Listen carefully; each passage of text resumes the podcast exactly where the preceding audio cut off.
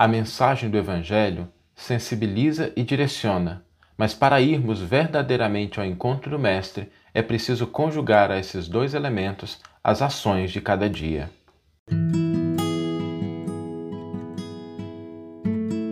Você está ouvindo o podcast O Evangelho por Emmanuel, um podcast dedicado à interpretação e ao estudo da Boa Nova de Jesus através da contribuição do benfeitor Emmanuel.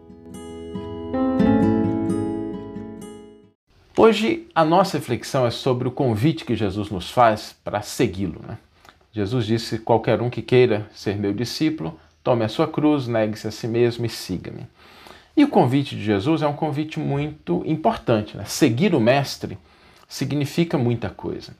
Mas para que a gente possa segui-lo efetivamente, para que a gente possa atender a esse convite, três elementos são importantes, sendo que um deles é o que concretiza todos os dois, todos os outros dois. Em primeiro lugar, quando a gente se aproxima do evangelho, a gente se sensibiliza. E essa sensibilização ela é natural. É mais ou menos como na vida, quando a gente fica sensibilizado para promover alguma mudança, para alterar alguma coisa na nossa vida, seja em que campo for, seja no campo afetivo, profissional, pessoal, espiritual, familiar, a gente se sensibiliza por uma razão ou outra a gente se sensibiliza no sentido, olha, acho que tem alguma coisa diferente, quero alterar né, alguma coisa na minha vida, estou cansado das coisas do jeito que são, quero algo diferente. A gente se sensibiliza, a gente se motiva. Esse é o primeiro estágio, é um estágio importante, porque ele é o que nos faz realmente criar energias para que a gente altere o estado em que a gente está. Mas tem um segundo, que é igualmente importante, que é a gente estabelecer um propósito, uma direção, aonde a gente quer chegar. Sem a gente definir isso com clareza, sem a gente especificar aonde nós queremos chegar, fica difícil a gente dar foco naquela energia da sensibilização. Porque às vezes a gente fala assim: não, quero mudar algo na minha vida. Só que sem um objetivo claro, ora a gente caminha para a direita, ora um pouquinho para a esquerda, ora a gente dá dois passos para frente, ora um passo para trás. A gente fica assim meio trôpego, porque a gente não tem um alvo. Então, o alvo é importante saber com clareza, com precisão o que nós queremos é fundamental para que a gente possa efetivamente concretizar o que a gente quer. Mas o terceiro elemento é o mais importante, porque sem ele, nem a sensibilização, nem a, a gente né, sentir aquela necessidade de mudança, nem o alvo claramente definido vão produzir o resultado. Esse terceiro elemento, que é fundamental para que a gente concretize os nossos processos de transformação, de mudança, de melhoria, de aprendizado, é o processo das ações. Nós precisamos agir. Sem ação, a gente não consegue alterar absolutamente nada. Sem ação, a sensibilização não passa de um encantamento interno. O alvo fica somente à conta de sonhos e a gente não consegue se movimentar. É assim na nossa vida no nosso cotidiano, quando a gente se propõe a fazer alguma mudança, esses três estágios estão presentes. E a ação, a quantidade de ações, a massividade, né, o volume de ações é fundamental. Porque quando a gente age, age, age, age, a gente vai percebendo que aquele alvo que a gente quer, ele é alcançável, ele é atingível, mas precisa de correções no caminho. Às vezes a gente acha que vai ser um pouquinho mais fácil, que se eu fizer isso vai ser suficiente, aí descobre que não é. Quem já não passou por essa situação de dizer assim, não, eu vou fazer tal coisa, eu vou conseguir esse resultado. E aí descobriu que aquilo que se faz não é suficiente. E a gente não pode parar, porque é esse volume de ações que vai fazer com que a gente alcance.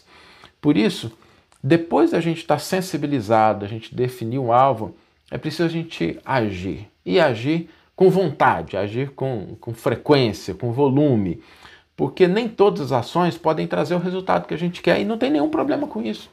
Às vezes a gente vai melhorando num determinado aspecto, né? E aí chega num determinado ponto, a gente estabiliza ali.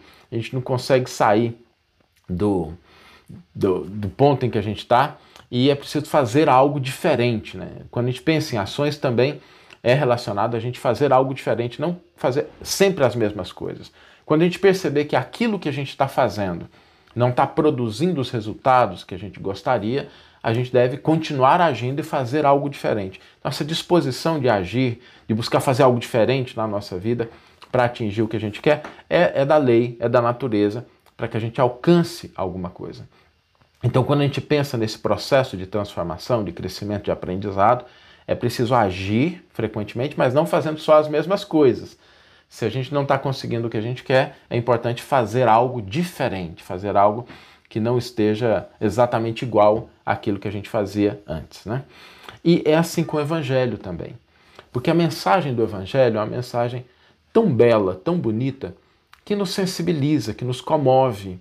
Ela mexe com as fibras da nossa alma, ela faz vibrar na gente algo diferente. Toda vez que a gente se aproxima do Evangelho, a gente sente isso. E esse é o primeiro estágio.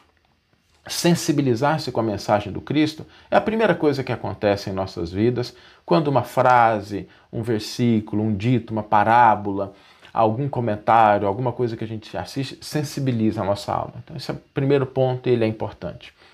Mas é preciso agregar a isso esse elemento de estabelecer o objetivo. Já que isso me sensibilizou, o que, que eu quero? Né? O que, que eu quero transformar na minha vida a partir disso? que eu estou ouvindo, que, que eu quero alterar na minha maneira de pensar, na minha concepção sobre a vida, naquilo que eu sou efetivamente, né? na minha natureza. E depois é preciso agir, ir ao encontro do Mestre. E a ação do Evangelho significa socorrer o próximo quanto nos seja possível, trabalhar em favor da melhoria do ambiente em que nós estamos, seja o nosso ambiente familiar, de trabalho, social, buscar ajustar a nossa mente, as nossas emoções, aquilo que a gente vê no mundo, aquilo que é a proposta do Evangelho, que nos convida a uma postura de otimismo, a uma postura de fé, de confiança. Então é preciso agir. Né? O Evangelho ele pressupõe a ação. Seguir o Cristo significa agir.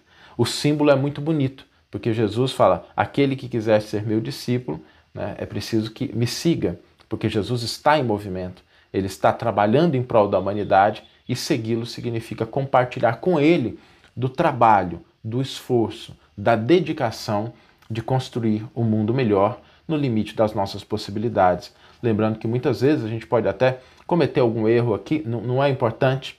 O importante é a gente continuar. Não tenhamos a pretensão de acertar tudo, de concluir da primeira vez. Assim como na vida, isso não é possível. Sobretudo quando a gente começa a fazer alguma coisa nova, né? Quando a gente começa a fazer alguma coisa diferente, é natural que a gente não tenha o mesmo desempenho que a gente tem quando está fazendo as coisas que a gente está acostumado. Também na prática do bem é assim. A gente precisa exercitar, persistir, agir. O volume de ações na prática do bem, assim como em todas as circunstâncias da nossa vida, é aquela cereja do bolo, aquela, aquele elemento que vai nos garantir que a transformação, que aquilo que a gente quer, que o alvo que a gente deseja, que foi identificado por aquele sentimento de querer mudar, de querer transformar, ele vai se concretizar. Se a gente não desistir de agir, a gente chega lá com toda certeza. Né? Lembrando que a ação do Evangelho é sempre a ação a favor do bem, a favor da construção.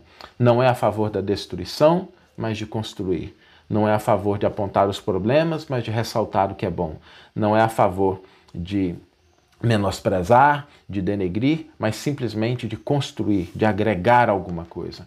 O bem, ele não comporta essa mescla. Todas as vezes que a gente se propõe a agir, a gente deve buscar ter a intenção, a vontade de fazer algo em favor do próximo, cooperando com o que nos é possível, sem se preocupar com os elementos que precisam às vezes ser corrigidos, porque a vida se encarrega disso. Nosso trabalho é o de semear, de colocar sementes no coração, na mente, no nosso próximo, através do exemplo, daquilo que nos seja possível.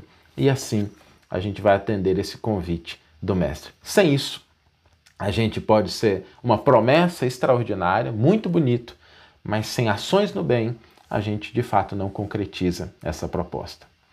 Vamos ler agora a íntegra do versículo e do comentário que inspiraram a nossa reflexão de hoje.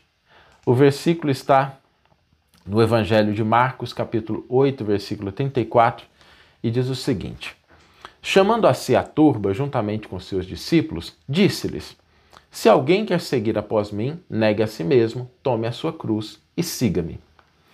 E Emmanuel vai enfatizar uma parte desse versículo que está claramente aí no título do comentário, que é Siga-me os passos. Emmanuel vai analisar o que, que significa isso. Emmanuel vai dizer: levantar, erguer, içar, altear são verbos sinônimos. No entanto, cada um, quando vocalizado, pede o objetivo para o qual se dirige, indicando para que, onde, como e quando. Quando Jesus atendeu o paralítico, disse claramente: Levanta-te e segue. Em síntese, o Divino Mestre convidava-o a erguer-se e seguir adiante, devidamente renovado, auxiliando os outros, qual estava sendo auxiliado. É que, de modo geral, grande número de criaturas humanas já sentada ou acomodada em suas próprias vantagens passageiras. Ao toque do ensinamento ou da influência de Jesus, se modificam no íntimo aceitando a lição do Divino Mestre ou magnetizadas pelo encantamento da oração. No conceito delas próprias, espiritualmente se levantaram para a fé que não possuíam, adquirindo uma postura de confiança em Deus que se lhes mantinha ignorada. Sentem-se erguidas em novas concepções da vida ou em novos pensamentos, mas se esquecem da ação que lhes complementaria a libertação dos males ou imperfeições que ainda carregam. Levantam-se, entretanto, levantam-se, entretanto, prosseguem na rotina a que se habituaram. Alteiam-se no campo emotivo, mas não se movimentam para o trabalho do bem ao próximo. Quem recorre ao Cristo extasia-se com a suavidade imensa que lhe caracteriza a presença no próprio coração. Entretanto, não basta essa forma de encantamento para lhe alterar a vida pessoal.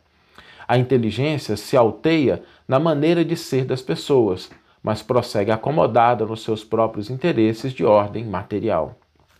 Levantar e seguir na lição do Senhor significa movimentar-se buscando o caminho que ele mesmo trilhou, trabalhando quanto lhe seja possível a benefício dos nossos irmãos, sejam quem sejam, esquecendo-lhes as deficiências e erros, encorajando-lhes a renovação para o bem, olvidando-lhes quaisquer ofensas, ignorando-lhes voluntariamente as fraquezas e amparando-lhes as necessidades, perdoando e amando, instruindo, sobretudo com os próprios exemplos, e dando-lhes o conhecimento da vida, soerguendo-lhes as forças quando as provações ou problemas lhes marquem os dias, sem esperar compensação de qualquer natureza. Em suma, erguendo-se, acompanhando os passos do Divino Mestre que nos deixou essa fórmula inesquecível quem procura encontrar-me, negue a si mesmo, tome a cruz que lhe cabe e siga-me os passos. Que você tenha uma excelente manhã, uma excelente tarde ou uma excelente noite e que possamos nos encontrar no próximo episódio. Um grande abraço e até lá.